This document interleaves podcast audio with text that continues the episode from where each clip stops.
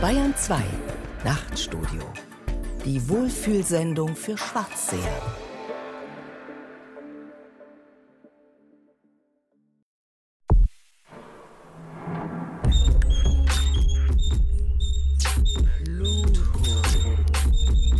Pluto.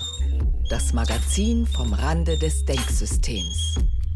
Heute moderiert von Joanna Ottmann.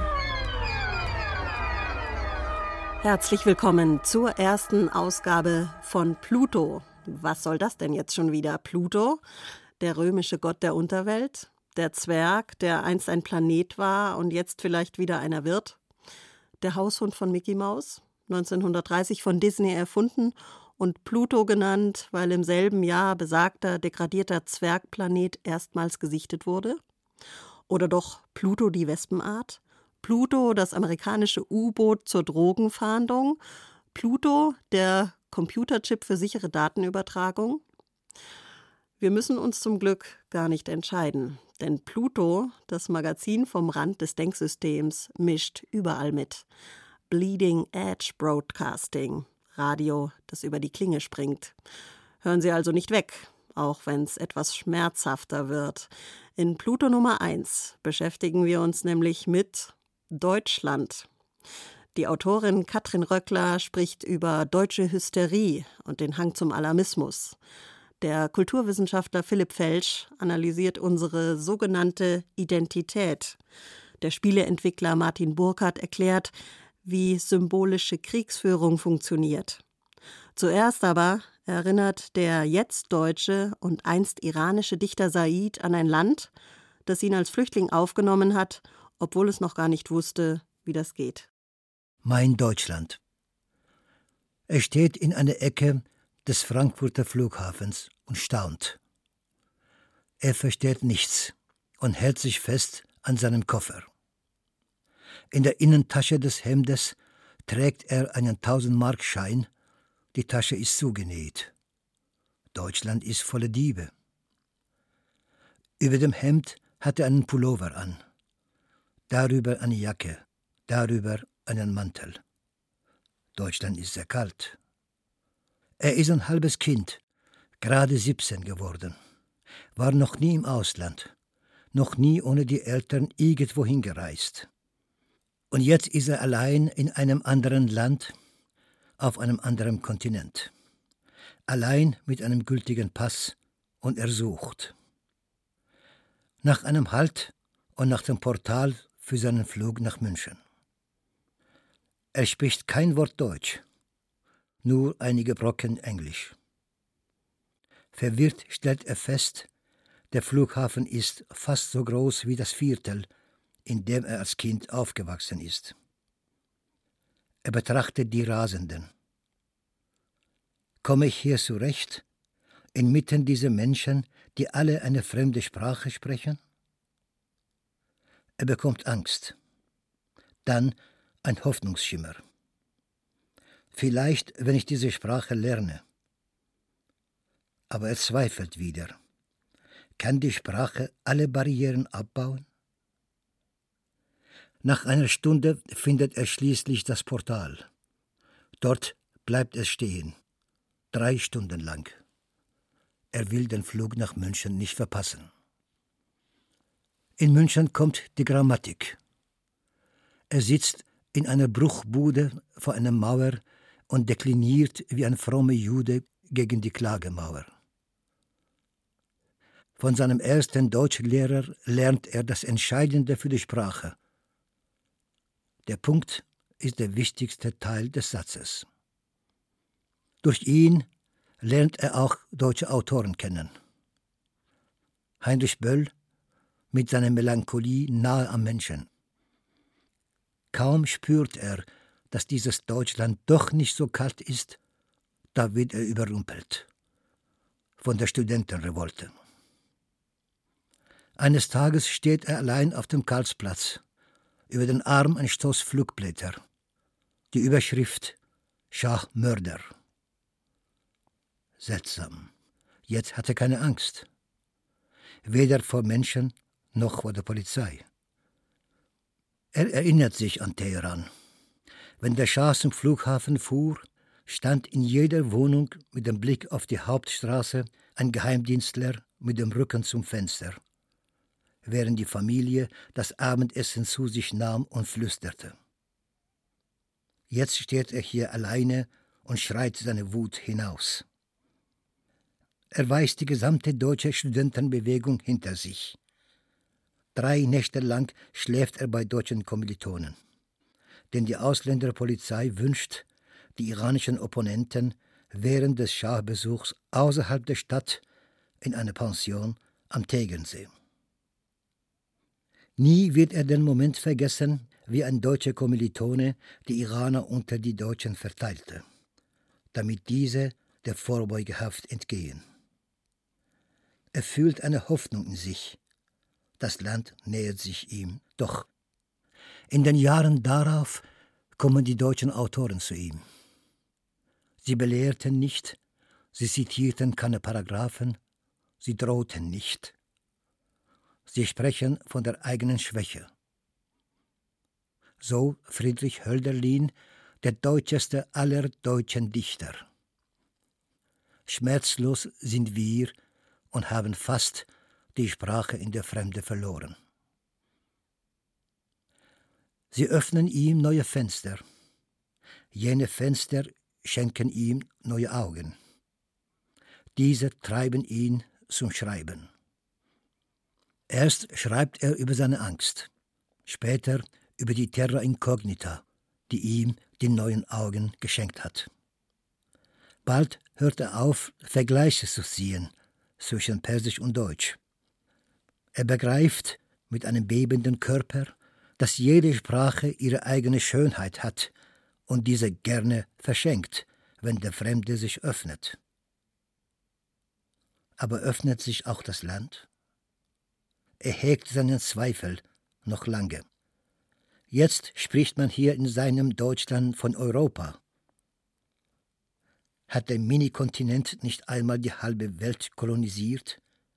Mit den brutalsten Mitteln? Gingen von diesem Europa nicht die schlimmsten Kriege aus? Er bleibt bei seinem Zweifel und wird abermals von der Geschichte überrumpelt. Die Mauer fällt. Jene, die Grenzen selbst durch Häuser zog. Jetzt fällt sie. Er erinnert sich an jenes Wochenende. Wildfremde Menschen umarmten sich in einem Land, in dem die Berührung das oberste Tabu gewesen war. Er spürt, dass die Menschen Ballast abgeworfen haben. Bald weiß er mehr. Deutschland ist ein Riese. Er braucht viel Zeit, zumal angesichts der Vision Europa. Bewegt sich der Riese nun endlich? Der Fremde hält still und betrachtet, damit der Riese sich rührt. Junge Menschen gehen zum Bahnhof, nehmen einen Zug, und fahren nach Paris. Kein Pass, kein Geldwechsel, kein Visum, keine Arbeitserlaubnis. Der Fremde hegt Hoffnung. Mein Deutschland fließt. Vielleicht erreicht mich der Riese. Vielleicht berührt er mich in meinem Zuhause in München, in Giesing.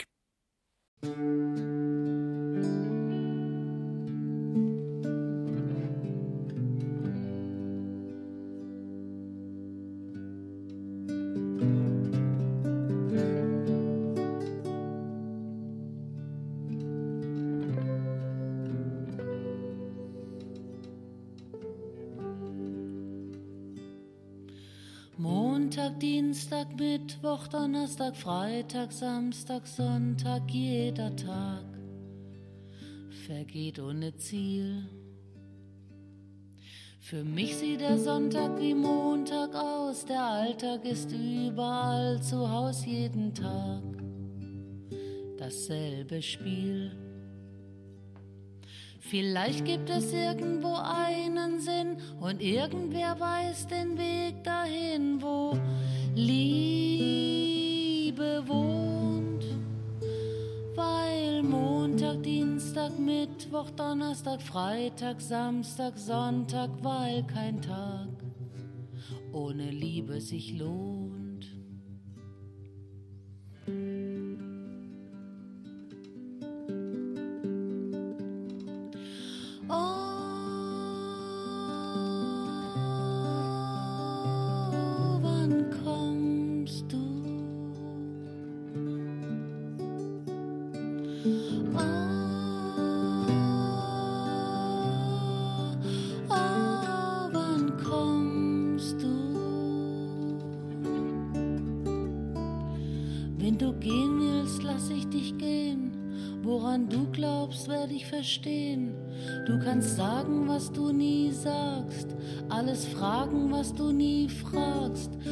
Kannst träumen, wovon du gern träumst, kannst versäumen, was du gern versäumst.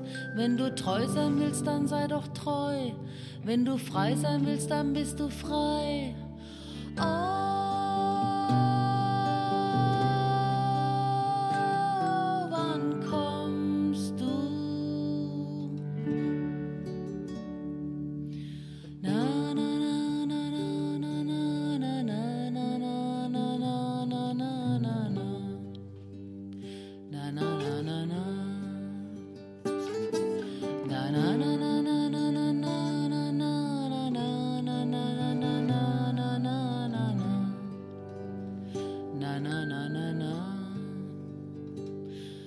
Vielleicht gibt es irgendwo einen Sinn und irgendwer weiß den Weg dahin, wo Liebe wohnt. Weil Montag, Dienstag, Mittwoch, Donnerstag, Freitag, Samstag, Sonntag, weil kein Tag ohne Liebe sich lohnt.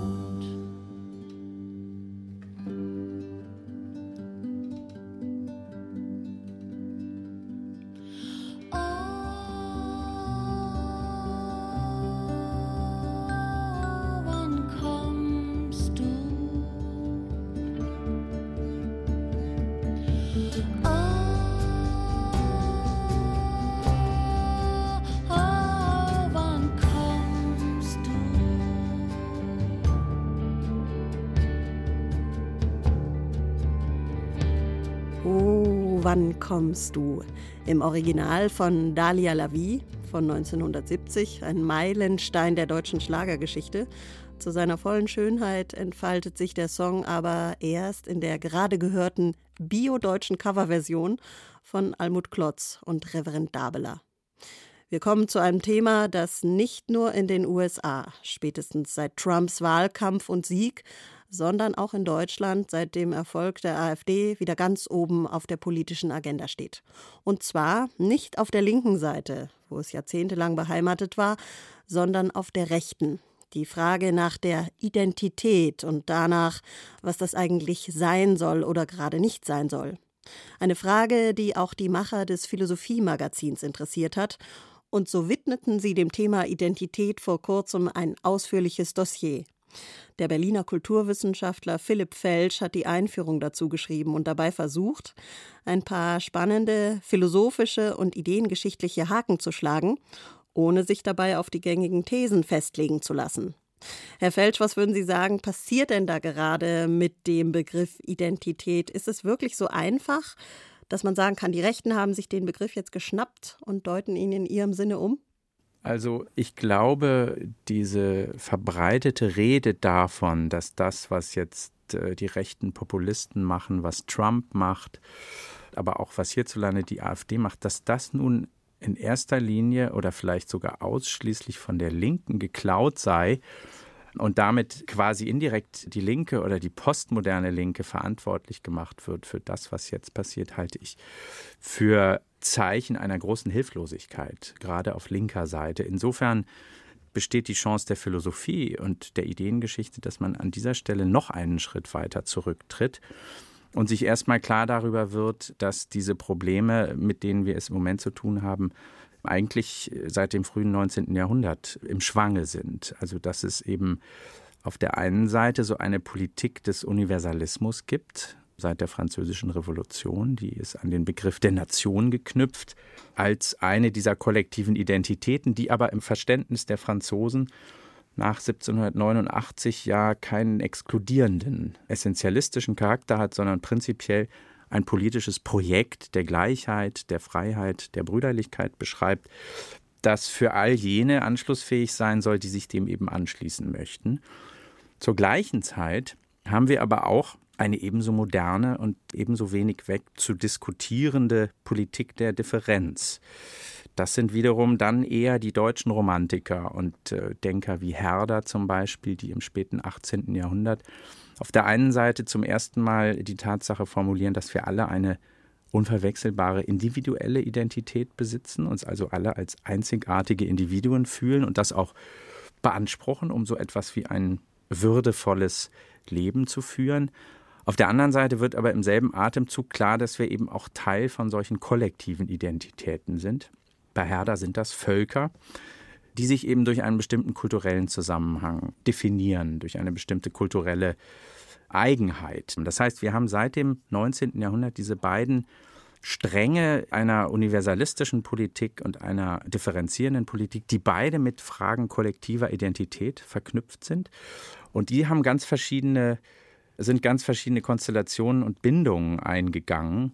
Und genau das beobachten wir im Moment auch. Also wenn wir jetzt mal ins 20. Jahrhundert gehen, dann kann man natürlich erst mal sagen, dass die Politik der Identität der Nation, die so progressiv anfangen in Frankreich mit der Revolution selbst, sich aufgeladen hat mit so essentialistischen, exkludierenden Elementen und zu den bekannten Verwüstungen in der ersten Hälfte des 20. Jahrhunderts geführt hat, also angereichert dann mit so Rassebiologie, gerade in Deutschland ja, bis hin zum Völkermord und zum Holocaust. Und nicht zuletzt deswegen hat sich die Philosophie, ganz viele verschiedene philosophische Schulen nach dem Zweiten Weltkrieg eher auf Gegenbegriffe von Identität kapriziert, also Differenz, Negation. Und deswegen haben wir dann in der zweiten Hälfte des 20. Jahrhunderts so einen ganzen bunten Strauß an Differenzphilosophie. Also in Deutschland ist das Adorno, die kritische Theorie, die immer eigentlich an der Negation der bestehenden Verhältnisse ansetzt, aber keine positive Utopie oder Identität formuliert. Und in Frankreich sind das die sogenannten Poststrukturalisten, die daran gehen, vermeintliche Identitäten ihrer inneren Widersprüche zu überführen und auf diese Art und Weise zu dekonstruieren. Und daraus entsteht dann spätestens seit den 80er Jahren in dem Moment, wo ein weiteres großes universalistisches Projekt des 19. Jahrhunderts, nämlich der Marxismus, zurücktritt, entsteht dann so etwas wie eine linke Identitätspolitik in verschiedenen Varianten, muss man auch sagen, die auf der einen Seite davon ausgeht, dass unsere kollektiven, aber möglicherweise auch individuellen Identitäten alle kulturell konstruiert sind und deswegen dekonstruiert werden können, deswegen an bestimmte Arten des Verhaltens an Performance sozusagen geknüpft sind und subvertiert und unterlaufen werden können. Das führt bis in diese heutzutage sehr gerne persiflierten Debatten in den amerikanischen Colleges, dass sich also Leute mit they anreden lassen wollen und jede Art von Festlegung, was ihre geschlechtliche Identität angeht, ablehnen. Auf der anderen Seite gibt es dann eine linke Identitätspolitik, die auf Affirmation also gerade auf Bestärkung und Bejahung von Identitäten setzt, die eben stigmatisiert worden sind. Also das wäre irgendwie Affirmative Action, Black Lives Matter, solche Sachen. Und das sind natürlich erstmal Projekte, die zu ihrer Zeit absolut berechtigt gewesen sind, bis heute berechtigt sind, wenn man an Black Lives Matter denkt. Es macht eben keinen Sinn zu sagen, das muss heißen, wie es ja in den USA auch von liberaler Seite gefordert worden ist, das muss heißen All Lives Matter weil eben tatsächlich die Schwarzen in den USA ganz anderer Art von Polizeigewalt ausgesetzt sind. Nehmen wir so. mal diese Black Lives Matter als Beispiel. Das finde ich ganz spannend. Auch wenn Sie sagen, Sie finden diese Zuordnung, die natürlich passiert in den letzten Monaten, sozusagen die Rechten nehmen sich einen Begriff, der den Linken vorbehalten war, ist eine krasse Vereinfachung, stimme ich Ihnen völlig zu. Aber zum Beispiel an Black Lives Matter, wenn wir jetzt Trump haben, der daraus White Lives Matter macht, dann kann man das entweder als ja blanken Zynismus deuten oder schon als eine Form der Identitätspropaganda, oder? Absolut. Insofern haben Sie natürlich auch nicht ganz unrecht mit Ihrer Ausgangsbeobachtung, dass wir gerade bei Trump, und ich glaube, Trump ist wirklich das prägnanteste Beispiel, ganz einfach, weil es hierzulande nie vergleichbare Formen von linker Identitätspolitik wie in den USA gegeben hat, dass hier etwas passiert, was wirklich neu ist. Es gab Black Lives Matter, dann haben die Liberalen gefordert, es muss All Lives Matter heißen. Das verkennt den berechtigten Kern von Identitätspolitik und dann gibt es tatsächlich jetzt eine Bewegung, die sich White Lives Matter nennt. Das ist gar nicht nur Trump und die sogar mit der Alt-Right in Verbindung stehen und davon ausgehen, dass die weiße Rasse einem schleichenden Genozid ausgesetzt ist. Und das ist natürlich in der Tat ein problematisches und beunruhigendes Phänomen, dass nämlich hier offenbar eine Möglichkeit geschaffen worden ist, und zwar tatsächlich auf der Seite einer linken liberalen Identitätspolitik, dass man die eigene Identität als Opferrolle begreift, als Stigma begreift, was natürlich in vielen Fällen auch richtig ist, siehe Black Lives Matter. Aber das kann natürlich eben auch umgedreht werden. Das ist möglicherweise blanker Zynismus, möglicherweise verkennt es aber auch die Tatsache, dass man historisch keineswegs zu den stigmatisierten Identitäten gehört hat. Und es wird hier dann einfach Interessenspolitik gemacht, die sich nicht mehr um Universalisierbarkeit ihrer Werte schert. Man könnte aber auch sagen, Trump suggeriert damit einen Kulturkampf, indem er eine weiße, arme, abgehängte Minderheit, die es de facto nicht gibt, definiert und darüber versucht, Identität herzustellen. Das ist natürlich immer im Spiel, wenn Identitätsfragen in der Politik virulent werden. Identitätsfragen werden immer dann kritisch, Identitätsbedürfnisse werden maximiert, wenn Leute das Gefühl haben, ihre Identität zu verlieren, wenn sie also das Gefühl haben, in einer bedrohlichen Situation zu sein. Deswegen kann man das auch, wenn man das historisch verfolgt, solche Ausbrüche von aggressiver Identitätspolitik, sei es jetzt der klassische Nationalismus oder auch der Rassismus im frühen 20. Jahrhundert, immer auf diese giftige Mischung von Bedrohungsszenarien durch Kapitalismus, also es gibt immer auch wenn Sie sich die Entstehung der verschiedenen Faschismen angucken in den 20er Jahren, es gibt immer dieses Moment des Antikapitalismus, zumindest gefühlt, und das verbindet sich dann mit Xenophobie, also mit Furcht vor Überfremdung, mit Antisemitismus etc. Und das ist also eine vollkommen klassische Mischung. Das ist eine Situation, in der dann eben immer solche Identitätspolitik gemacht wird, die in dieser Situation hochfunktional ist. Und Wo, das hat Trump natürlich erkannt. Wobei dann der Begriff Identität nach dieser Definition Abgrenzung erfordert, was wiederum ein Widerspruch in sich sein müsste eigentlich, wenn man den Begriff Identität von vornherein als begrenzt deutet. Naja, also da wäre ich vorsichtig, denn Identität ist eben auch tatsächlich, also wir sind alle Menschen Insofern nehmen wir teil an einer universellen kollektiven Identität. Wir sind aber durchaus eben auch Angehörige von Kulturen, von Nationen. Es gibt, und ich glaube, das ist Teil der Existenzweise des modernen Menschen, eben sowohl diesen Pol der individuellen als auch der kollektiven Identität, und der beruht natürlich auf Unterschieden. Also so zu tun, als gäbe es keine Unterschiede, als wäre im Grunde alles schon gesagt, wenn man einfach das als politische Forderung postuliert, dass alle gleich behandelt werden, so wie der klassische Liberalismus das tut. Ich glaube, wer das tut, geht an der Realität einer, ja, letztlich multikulturellen Gesellschaft, einer Gesellschaft, die in Zukunft auch immer multikultureller werden wird, weil die Mobilität zunehmen wird im Zuge der Globalisierung, im Zuge der krisenhaften äh, Politik etc., der geht an dieser Realität vorbei. Und damit muss umgegangen werden. Also ich glaube, mit dem Faktum der Differenz von individuellen und aber auch kollektiven Identitäten müssen wir in irgendeiner Form politisch umgehen. Aber das setzt ja auch voraus, Identität wäre etwas Eindeutiges. Das widerspricht jeder Form der Kultur. Also Genau, das muss es nicht voraussetzen. Das ist ja das Problem etwa, was wir mit der Leitkulturdebatte haben, die wir hierzulande führen, dass diese Debatte sehr schnell an der alten Einsicht der Kulturphilosophie vorbeigeht, dass Kulturen etwas Dynamisches, etwas Prozesshaftes und nichts Statisches, Essentielles sind. Das wusste schon Herder im 18. Jahrhundert. Also diese alte Idee einer Volkskultur, die war nicht an die Vorstellung geknüpft, so wie das später dann das völkische Denken, was äh, die AfD hierzulande wieder rehabilitieren wollte, gemacht hat. Die ältere Kulturphilosophie ging nicht davon aus, dass also Kulturen statische, ein für alle Mal festgelegte Gebilde sind, sondern dass sie zunächst einmal alle gleichwertig sind, dass sie sich aber auch dynamisch verändern und dass sie deswegen unbedingt auf Horizonterweiterung und auch auf Vermischung angewiesen sind, dass gerade in solchen Hybriditätszonen von Kultur, von Identität eben besonders kulturell interessante oder hochwertige Ereignisse etwa statthaben. Wer Leitkultur sagt, der vergisst diese alte Einsicht leicht und das merkt man immer sofort, wenn dann nämlich im Zyklus politischer, innenpolitischer Krisen definiert werden soll, was denn jetzt die Leitkultur ist. Ist sie christlich? Oder ist sie, wie man seit einigen Jahren hört, besonders im Zuge der Debatte über das Buch von Thilo Sarrazin vor einigen Jahren, da hieß es auf einmal, wir hätten eine christlich-jüdische Leitkultur, wo man doch, also wenn man die jüngere Geschichte unseres Landes sich anschaut, erstmal ein bisschen mit den Ohren wackelt.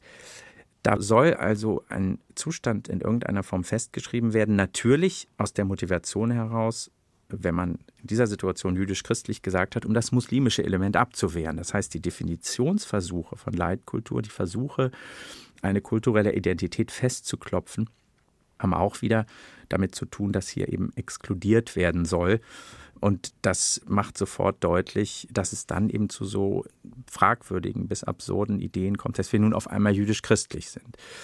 Das muslimische Element wird früher oder später so oder so dazugehören, wenn die Wanderungsbewegungen, die wir im Moment beobachten, weitergehen und davon ist auszugehen. Wenn jetzt, Sie sagen, die AfD versuch, hat das versucht am Anfang, was sie auf jeden Fall auf einem guten Weg ist zu schaffen, ist auf die Frage, wer sind wir, die Antwort, eine Nation zu etablieren. Was sagt die Philosophie dazu? Eine Nation ist keine Identität gerade der Nationsbegriff bündelt in sich die lange problematische, leidvolle Geschichte moderner kollektiver Identitäten. Man kann eine Nation durchaus als Identität beschreiben, aber eine Nation muss nichts sein, was sich als Kulturnation durch ein kulturelles Erbe, das jetzt etwa durch Veränderung oder so bedroht wäre, unbedingt definiert, sondern eine Nation ist zunächst einmal, das hatte ich ganz am Anfang erwähnt, so wie dieser Begriff nach der Französischen Revolution in die Politik gerät, ist ein politisches Projekt und insofern kein Erbe, das auf die Festschreibung oder Besitzstandwahrung irgendeiner Vergangenheit ausgerichtet wäre, sondern das politische Projekt, das all jenen, die sich willens zeigen, an ihm zu partizipieren und bestimmte Grundregeln und Grundrechte anzuerkennen, dass all diese Individuen aufnehmen und integrieren kann. Insofern können wir durchaus eine Nation sein. Die Frage ist, was wir darunter verstehen. Wenn wir unter Nation etwa im Sinne des Verfassungspatriotismus, den Habermas in den 90er Jahren vorgeschlagen hat, ein solches politisches Projekt meinen, was eher in die Zukunft als in die Vergangenheit guckt, dann habe ich damit erstmal kein Problem. Die AfD versucht natürlich, siehe wir wollen auch wieder sagen dürfen, dass völkisch durchaus ein politisch rehabilitierter Begriff ist. Da würde ich dann die Grenze ziehen, denn das Völkische hat niemals diesen progressiven, projekthaften Charakter wie die Nation besessen. Das ist ein völlig anders konnotiertes Wort, was essentialistischen bis rassistischen, exkludierenden Charakter hat. Also das Nationale, und ich glaube, das kann an dieser Stelle eben auch die Philosophie, wenn sie historische Sensibilität besitzt, leisten, hat eben in seiner ursprünglichen Fassung den projekthaften, progressiven Charakter ganz ins Zentrum gestellt. Wobei man jetzt, wenn man das irgendwie versuchen würde zu konkretisieren, denke ich mal, zerbröselt einem das auch unter den Fingern, wenn man fragt, was ist Deutsch? Ja, das ist in der Tat schwierig. Ich meine, vielleicht schleiche ich mich an dieser Frage erstmal noch vorbei und äußere noch einen anderen Gedanken. Ich meine, diese Frage des Nationalen. Also gerade die französische Idee der Nation ist ja ganz stark an die Idee der Laizität geknüpft. Ja. Also deswegen haben wir heute in Frankreich auch diese erhitzten Debatten darüber, was muslimische Frauen in der Öffentlichkeit tragen dürfen und so. Also hier ist Nation an die Idee geknüpft, dass im öffentlichen Raum Symbole kultureller oder religiöser Zugehörigkeit nicht erlaubt sind. Das ist natürlich erst einmal damit verknüpft, dass man hier eine politische Sphäre, ein politisches Kollektiv geschaffen hat, was sich eben nur über diese universalistischen Werte definieren will und deswegen per se kulturellen Kollektividentitäten, solchen differenten Eigenschaften gegenüber feindlich ist. Die Franzosen haben das in einer Extremform praktiziert, wie es hierzulande nie der Fall gewesen ist. Aber natürlich denke ich schon, dass bestimmte Ideen des Laizismus, des Verfassungspatriotismus, der Reduzierung eben des Nationalen auf einen bestimmten Kanon von Rechten, auf eine Verfassung, dass das natürlich etwas ist, was in der Nachkriegszeit vorgeschlagen worden ist, um auch die Frage des Deutschen positiv zu beantworten. Also dieser berühmte Verfassungspatriotismus. Ich glaube, der ist nicht vom Tisch. Das ist nach wie vor und muss nach wie vor ein wichtiges Konzept sein, wenn wir danach fragen, wer wir sind, wer wir sein wollen auch. Ich glaube, wenn wir die Frage stellen, was ist Deutsch, ist es an dieser Stelle sinnvoll, eben nicht nur das Erbe, sondern auch das Projekthafte zu betonen und zu fragen, wer wir sein wollen. Was haben wir sonst für Angebote? Wir haben natürlich in Deutschland, in Westdeutschland zumindest, eine Form von nationaler Identität entwickelt seit den 80er Jahren durch die Erinnerungspolitik an den Holocaust, der diese zivilisatorische Katastrophe in irgendeiner Form ins Zentrum stellt. Ja? Also wir sind eine Täternation. Das ist, glaube ich, ein Moment kultureller oder nationaler Identitätsstiftung, was eben in den letzten Jahren der Bundesrepublik relativ erfolgreich gewesen ist. Ist in der das, festgefahrenen Variante aber auch kein Identitätsmodell für die Ewigkeit. Das stimmt. Also zwei Sachen dazu. Auf der einen Seite kann es sich vielleicht in der Gegenwart als hilfreich erweisen. Also man reibt sich ja die Augen, wenn man liberale amerikanische Zeitungen liest und darauf stieß, dass hier auf einmal Deutschland als letztes Bollwerk der liberalen Demokratie gefeiert wird. Vor zwei oder drei Generationen war das schließlich genau andersherum. Aber möglicherweise ist diese negative, diese Täteridentität in der Gegenwart insofern hilfreich, als dass die weiße Identitätspolitik, von der wir gesprochen haben, diese rechtspopulistische Variante, dass die natürlich immer dort erfolgreich ist, wo sie den Menschen suggeriert, sie wären Opfer, sie wären gefährdet, sie wären stigmatisiert, es würde ihnen immer schlechter gehen, sie würden überrannt von Migranten und so weiter. Und der Schritt also von unserer deutschen Täter zu diesen verschiedenen Opferidentitäten, der ist vielleicht etwas größer als anderswo.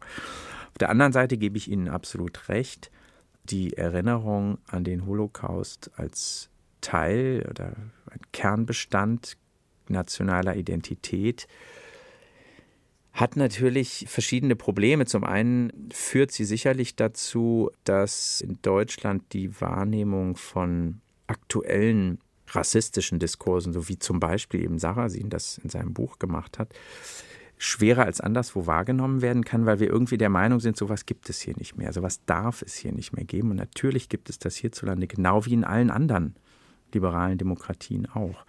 Auf der anderen Seite ist natürlich die spezifisch problematische Nachkriegsidentität der Deutschen einfach eben möglicherweise auch nicht anschlussfähig für Leute, die hierher kommen und die den Abgründen der deutschen Geschichte als Fremde gegenüberstehen. Wie soll man die in irgendeiner Form äh, ins Boot einer nationalen Identität mittelfristig holen können, die eben auf diese katastrophische Urerzählung aufgebaut ist?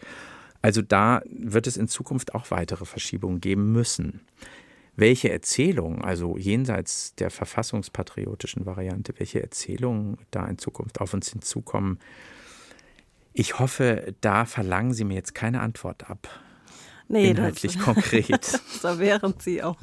Also ich würde diese Frage zumindest mich weigern zu beantworten. Das würde ich auch nur off the record tun und selbst da nicht. Aber was natürlich schon spannend ist, ist zu fragen, was ist all diesen Versuchen der Identitätspropaganda entgegenzusetzen, von welcher Seite sie auch kommen?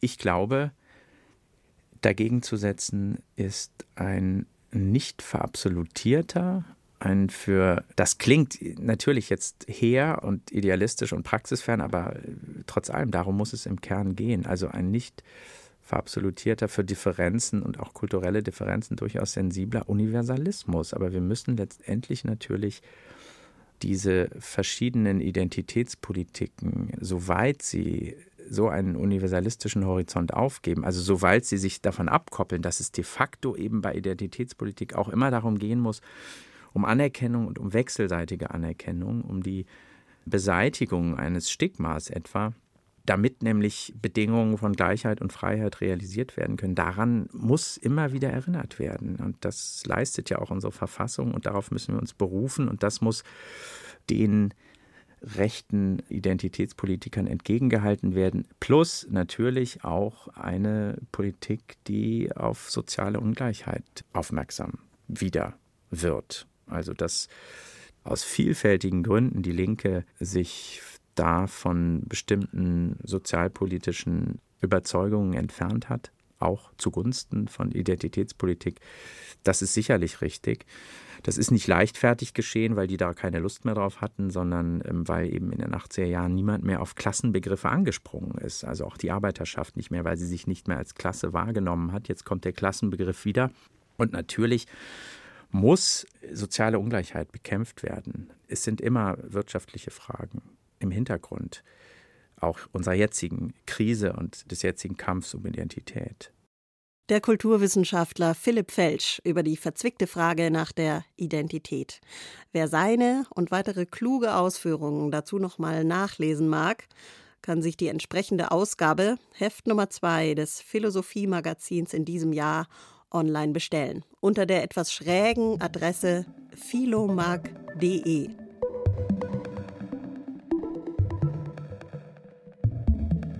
Pluto.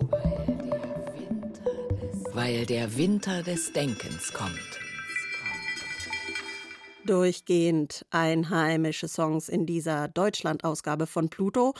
Allerdings alles Coverversionen, auch dieser hier. Was kostet die Welt? ursprünglich von einer Band aus München, FSK, Freiwillige Selbstkontrolle, von 1981. Da geht der Text ein bisschen unter. Rocco Schamoni macht eine literaturwissenschaftlich verwertbare Version daraus. Wenn du einmal ganz tief unten bist und in der Nacht bist du wach und am Tage bist du müde und der Kopf tut dir so weh und dein Herz hast du verloren in irgendeiner Diskothek oder auf irgendeinem Hauptbahnhof in irgendeiner Stadt in der Bundesrepublik. Und dann fällt dir wieder ein, wie das war, als du immer nur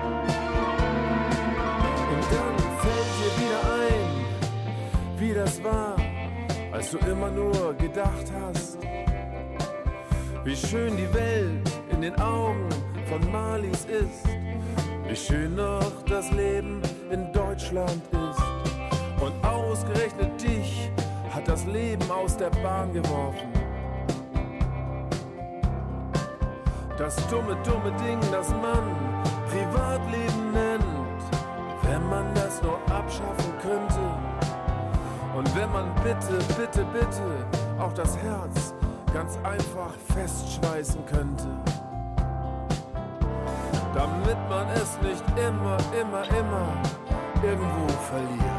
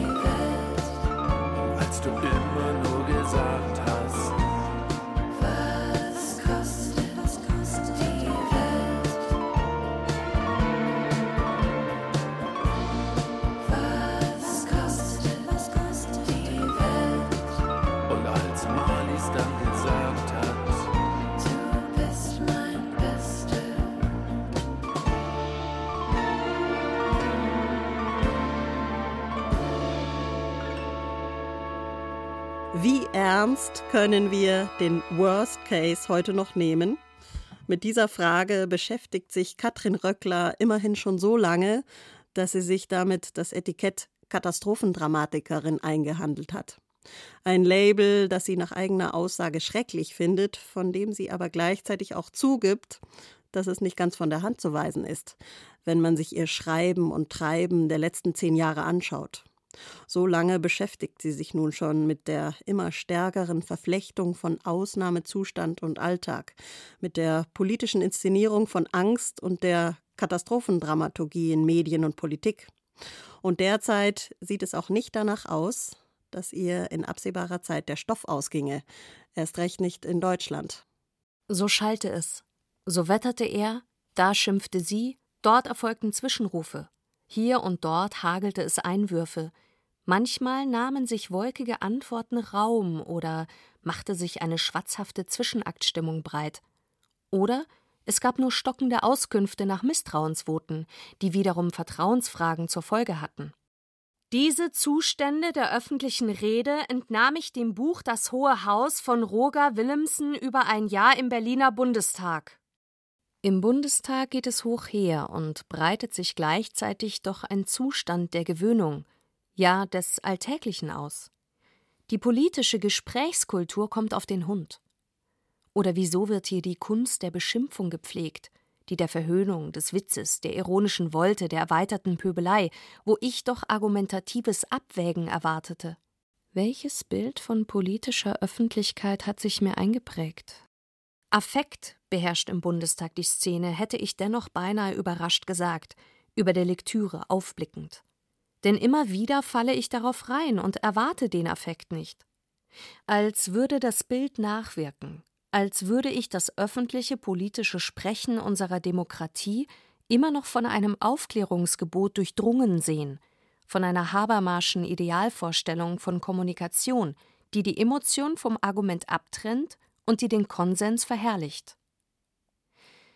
Keine sachliche Debatte sei heute mehr möglich, ist zu hören, das reinste Trollverhalten sei wieder zu beobachten gewesen, zum Beispiel im eben erlebten TV-Duell von Macron und Le Pen, das typische rechtspopulistische und rechtsradikale Vorgehen fokussiere sich auf Unterstellungen und Attacken, auf Lügen und falsche Behauptungen, auf angewandtes Halbwissen und das Streuen von Gerüchten, auf die Installation von Scheinargumenten und auf maßlose Übertreibungen, eingebettet in eine Hysterisierung und eine Kultur der Angst.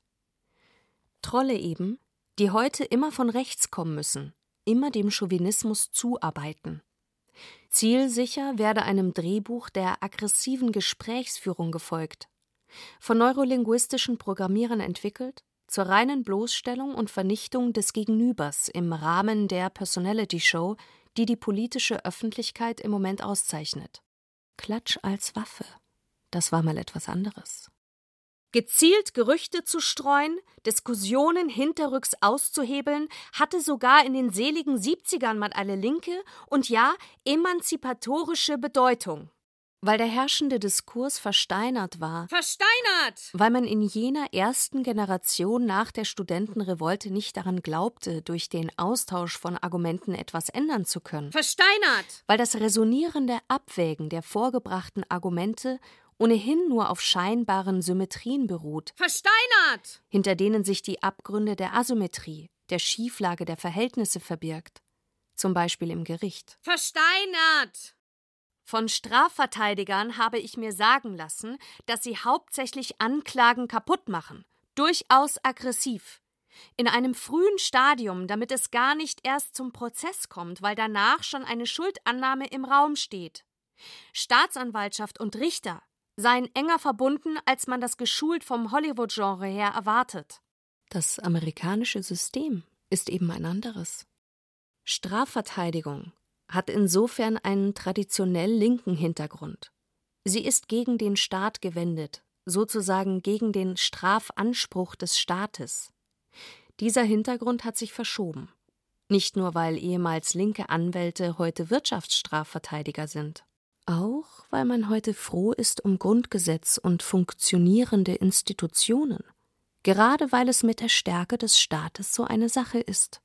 Wenn wir ihn schwächeln sehen, wie anlässlich des NSU-Prozesses und dem Bundeswehrskandal, dann wünsche ich ihn mir stärker, als Bürgerin, als Kritikerin. Der Staat zeigt mir nicht nur ein Gesicht, ist nicht die Entität. Das Gleichgewicht seiner Institutionen und Organe ist eine Wunschvorstellung.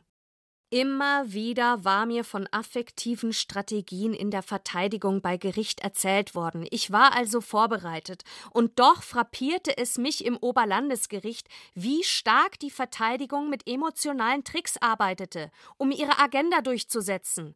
Da wurde manch lautes Wort gewechselt, wo es rein situativ nicht notwendig schien. Situationen wurden so gesetzt. Erwartet hatte ich ja nüchternes Anwaltsdeutsch, das heißt Juristendeutsch. Erlebt habe ich Vielsprachigkeit und emotionalen Aufruhr in Worten und in Taten sozusagen, also eine sehr affektgeladene Performance. Das verbale Geschehen im Gerichtssaal erinnerte mich daran, was ich von Judith Butler vor 20 Jahren gelernt habe, dass Sprache handelt und buchstäblich verletzen kann. Ihre Verbindung zum Körperlichen ist verwickelt. Ein komplexer Zusammenhang habe ich durch die Lektüre von Hate Speech Ende der 90er gelernt und gleich danach verlernt, weil das Theater seither alles andere als die Sprache ins Zentrum der Aufmerksamkeit rückte. Körper, Bild, Akustik, Performatives, Authentisches. Sprache wurde zumindest in der Postdramatik in gewisser Hinsicht zur Nebensache erklärt, als würde sie selbst nichts zu erzählen haben, ein reines Vehikel der Erregungsgesellschaft, ein wüstes Material, das nichts wirklich tut, beziehungsweise deren einzige Handlung die Manipulation ist. Man muss ihr deswegen misstrauen, sie kann insofern auch nichts wirklich erzählen. Und doch. It's the language, stupid, möchte ich seit einiger Zeit rufen, schimpfen und wettern. Vielleicht eben anders, als ihr euch das so vorstellt. Mein Bullshitting-Büro ist also noch zu eröffnen, wie es aussieht. Aber wenn das geschieht, wird es sich vermutlich um ganz andere Dinge kümmern müssen. Vielleicht tatsächlich um so etwas wie falscher oder versteinerter Konsens, das Fehlen eines politischen Antagonismus, um Auseinandersetzung, um Raumöffnung. Eine Sonderform der emotionalen Aufladung der Rede ist der Alarmismus. Er ruft Gespenster auf, verdeckt Konfliktlagen, stoppt Handlungsoptionen oder petrifiziert. Ganz einfach, versteinert die Ohnmachtsgefühle in der Öffentlichkeit. An den Kapitalismus kann man nicht ran. Dann versuchen die Meister des Alarmismus es mit Migrationsströmen, die sich aus Afrika aufmachen. Bald machen sich 90 Millionen Ägypter auf den Weg, höre ich da. Neben Millionen Sudanesen, Äthiopiern, Eritreern, es sind immer die bedrohlichen Fluten und Massen. An gewissen geopolitischen Fragen ist einfach nicht zu rütteln. Dann spricht man nur über den islamistischen Terror, gegen den eh nichts zu machen ist. Weil er bei uns ja schon längst angekommen ist. Der unlustige Witz ist, dass wir durchaus Probleme mit Migration und Fundamentalismus haben. Merkwürdigerweise führt deren Instrumentalisierung im Diskurs aber nicht zu deren Diskussion, zu einem Habermaschen Gespräch über Lösungen, sondern eher zu ihrer Perpetuierung. Es geht hier gar nicht darum, etwas zu lösen. Um was geht es dann? frage ich mich als vermeintliche Hobbyhyst als vermeintliche Hobbyhyst als vermeintliche Hobbyhysterikerin und Gelegenheitsalarmistin. Nein, seien wir ehrlich, ich stecke da voll mit drin. Aber natürlich ist mein Alarmismus nicht deren Alarmismus, sage ich mir. Vielleicht ist Angst wirklich das Gefühl, in dem wir uns mehr und mehr einrichten, eine Antwort auf das Gefühl des Exkludiertseins, des Druckes, den wir erleben. Wir sind nie an Ort und Stelle des sprachlichen Handelns und müssen diese künstlich installieren. Gerne mit Hysterie. Lieber noch mit Alarmismus. Am Ende steht jedenfalls immer die Erkenntnis, The Bigger Picture ist leider zu groß für uns. Ich kann nur mit Schauergeschichten an dessen Rand entlang wandern. Mit wem sind wir da gemeinsam unterwegs? Etwa mit den Toten an der Grenze? Den Toten des Mittelmeeres? Oder den Toten in den U-Bahnen? Den Toten auf den Märkten? Den Toten der Explosionen? Den Toten in den betroffenen Städten, wie man sagt? Vielleicht ist Angst wirklich das Gefühl, in dem wir uns mehr und mehr einrichten Es scheint, dass aus Kraft und Gegenkraft im politischen Diskurs mehr Hysterie und Gegenhysterie geworden ist. Wer hat uns verraten? Die Plutokraten. Pluto. Wir stehen auf Selbstzerfleischung.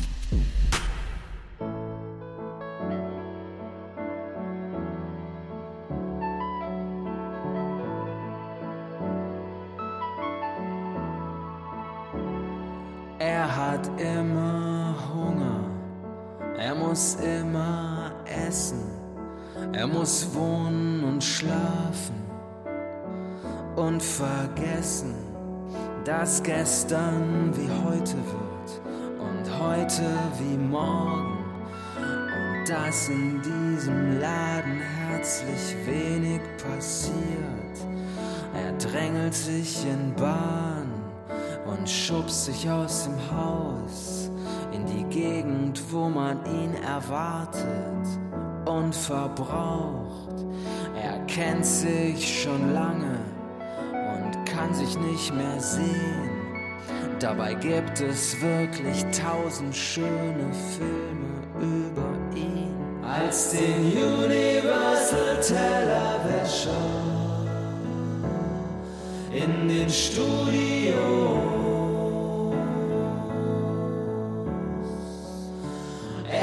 Er wäscht wirklich Teller. Er tut nicht so. Vom Universal Tellerwäscher 2500 Jahre zurück zu einem der unheimlichsten Ungeheuer, das die griechische Mythologie zu bieten hat. Die lernäische Schlange, die Hydra, geboren und aufgewachsen in schwer zugänglichen Sümpfen, ausgestattet mit vielen bissigen, alles verschlingenden Köpfen. Sobald einer abgeschlagen wird, wachsen zwei neue nach, und ihr zentraler Kopf ist sogar unsterblich. Nicht mal Herkules hat sie ganz und gar besiegt, ihr tödliches Gift blieb in seinen Pfeilen wirksam. Und so ist der Mythos von Hydra lebendig geblieben. Er steht für das Unkontrollierbare, für das, was man nur beherrschen kann, indem man es unberührt lässt, für Situationen also, in denen jeder Eingriff zur Eskalation führt. Insofern ein sehr zeitgemäßer Mythos wie Hydra auch in der deutschen digitalen Hypermoderne wütet, analysiert Martin Burkhardt, ein, wie er sich selbst nennt, elektrischer Autor und Entwickler von Online-Konzepten. Psychologie des Borderliners. Wie lange ist es her, dass wir die Crowd, die sich in den sozialen Netzwerken versammelt, als Vorboten eines neuen Zeitalters gefeiert haben? Und heute? Jetzt sehen wir, wie sich der Hass zusammenrottet, ja, wie aus dem Nichts ein digitaler Mob über irgendeinen bedauernswerten Tölpel herfällt und ihn zerfleischt. Und was ist aus der einst so hochgelobten Zivilgesellschaft geworden? Hat sich der Wutbürger nicht längst in jene geifernden Massenzusammenballungen eingereiht, die sich in Verwünschungsformeln ergehen oder im Schein der Fackeln den Untergang des Abendlandes beschwören? Schon der Mythos erzählt, dass die Hydra in den lernäischen Sümpfen beheimatet ist – einem matschigen Terrain, in dem wir den festen Boden und unser Begriffsinstrumentarium verlieren. Als Staatsbürger, als autochthones Wesen, das von Geburt einer bestimmten Nation angehört, ist man es gewohnt, Gründe für die politische Haltung anzuführen. Heute aber stellen wir fest, dass die überspülten Fundamente unseres Denkens bestenfalls eine schwammige Basis darstellen, deren Tragfähigkeit man besser nicht überstrapaziert. Tatsächlich gehört das zum Wesen der Software, noch bevor sie zum Betriebssystem des Kapitalismus avancierte. So bezeichnete Software ursprünglich das wasserlöslich gemachte Papier, auf dem im U-Boot-Krieg im Zweiten Weltkrieg die Entschlüsselungscodes verzeichnet waren, denn damit war sichergestellt, dass der Feind auch im Falle einer U-Boot-Versenkung die Codes nicht aus den Trümmern des Bootes würde bergen können. Euphoriker haben diese Verflüssigung als Entgrenzung begrüßt als Ende der Staaten und der Eigentumsverhältnisse.